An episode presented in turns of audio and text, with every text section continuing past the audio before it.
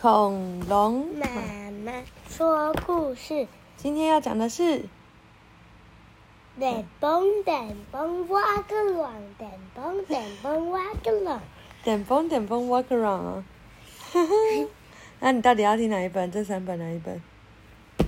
火的故事。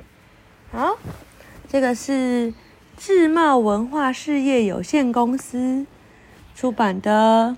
哇，这是民国七十八年呢，太夸张了。好，科学发明的故事，这在干嘛？一只狐狸拿一个木头戳在另外一个木头上面，有冒烟，要干嘛？看，恐龙妈妈小时候的名字有盖盖印章。大家都知道，现在的家庭烧饭和做菜实在是很方便。只要一扭开瓦斯炉，火就来了。但是在很久很久以前，人们要点火就没有今天那么方便了哟。你听，狐狸先生又在发脾气了。小老鼠呢？怎么一大早就不见啦？我昨天晚上轮到他去值班照顾火，火熄了都不知道。瘦皮猴打着哈欠说：“狐狸兄，你这好像在点一次火嘛？”狐狸无可奈何，只得用一根木棒。摩擦另外一块木块，磨啊磨，磨啊磨，终于磨出点火花。狐狸把干草和树枝点燃，火势才大了起来。古时候，罗马人是团结又有组织的民族哟。他们的领袖曾经宣布用火的方法。大家每天都生火实在不方便。现在开始，你们可以到公众场所去取火，那里有人轮流看管。我不会熄灭，这种方法的确便民省时，不过却不完美。哦，却不是最完美的。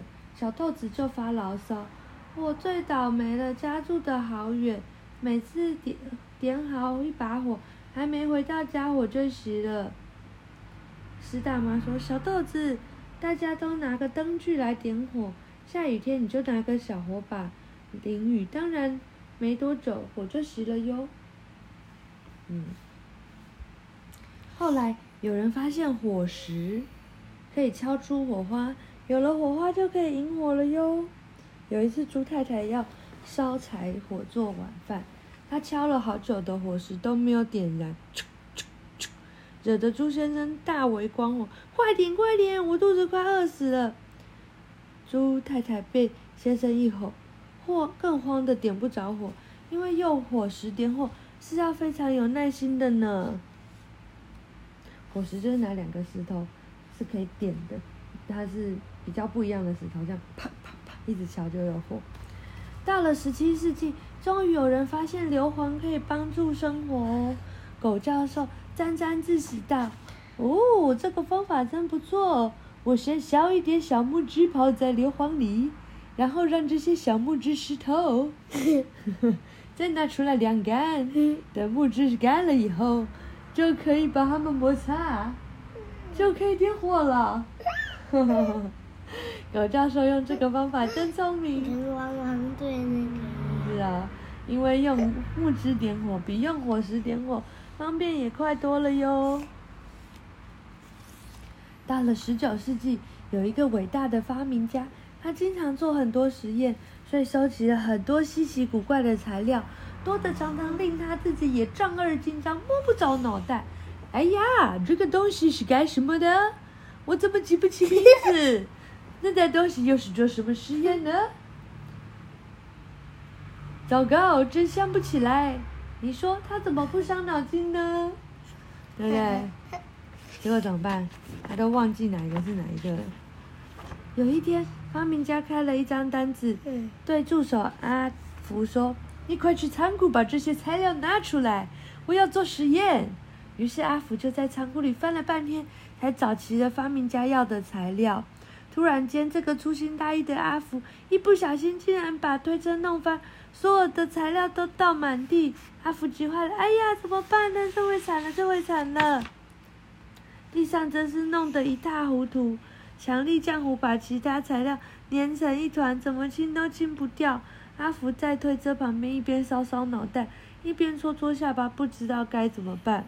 突然他想到一个好方法，对了，我找块大板子来刮这些东西，不就可以了吗？赶快动手，趁博士还没发现前把它给清干净。结果他一挖，嘣，轰的一声，发出一个巨响。天哪！噼里啪啦，噼里啪啦，噼里啪啦，木板跟地上的东西全部都就是烧在一起了。发明家赶快从楼上冲下来，对阿福说：“快快快去提水来，不要光叫救命啊！”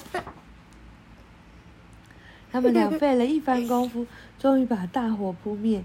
发明家问明白了怎么回事，就用同样的材料和小木小木棒做试验。经过了几次的努力，发明家终于做出了可以生活用的小火柴。直到现在，火柴对我们仍然非常有用哦。不过现在生火的方法已经进步很多了，不再需要像以前那么麻烦，只要用手轻轻一按或一扭，就有火喽。打火机和瓦斯炉就是用这种方法哟。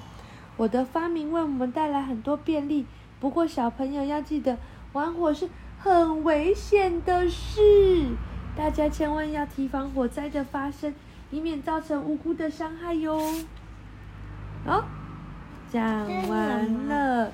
他在讲你用小火柴盒做不一样的玩意儿，可以做成那什么螃蟹。螃蟹，嗯，好，晚安。